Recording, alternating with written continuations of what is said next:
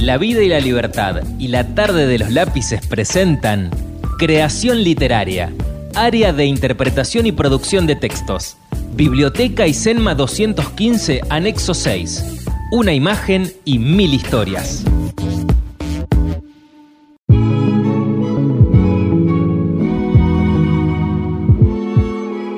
Una imagen, mil historias. Biblioteca, área de interpretación y producción de textos. SERMA 215, anexo 6. En una foto vemos la intersección de dos calles y un hombre cruzando, con un balde de albañil en su cabeza. La vida sigue. Juan Pablo P., ganador, primer año MD1.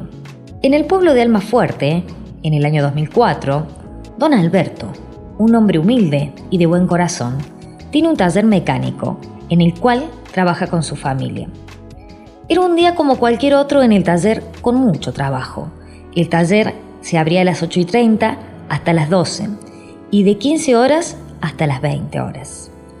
El 15 de marzo de 2004, don Alberto, un hombre responsable con los trabajos, le da ciertas instrucciones a su hijo Miguel sobre el trabajo que tenía que realizarle al vehículo que aguardaba en la fosa del taller.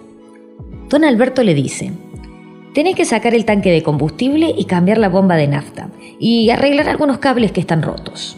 Sí, papá, en una hora ya lo voy a tener listo para que lo entregues. Pero lo que Miguel y su padre no sabían era que el dueño del vehículo intentó hacer el trabajo en su casa y cortó cables que no tenía que cortar, en lo absoluto. Cuando Miguel comenzó el trabajo, se produjo un cortocircuito, lo cual generó una chispa, la cual hizo explotar el tanque de combustible. Miguel salió corriendo para el baño y se metió a la ducha. Su cuerpo estaba quemado.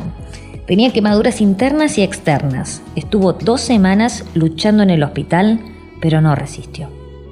Alberto, un hombre de 50 años, estaba triste, desconsolado, al igual que toda la familia.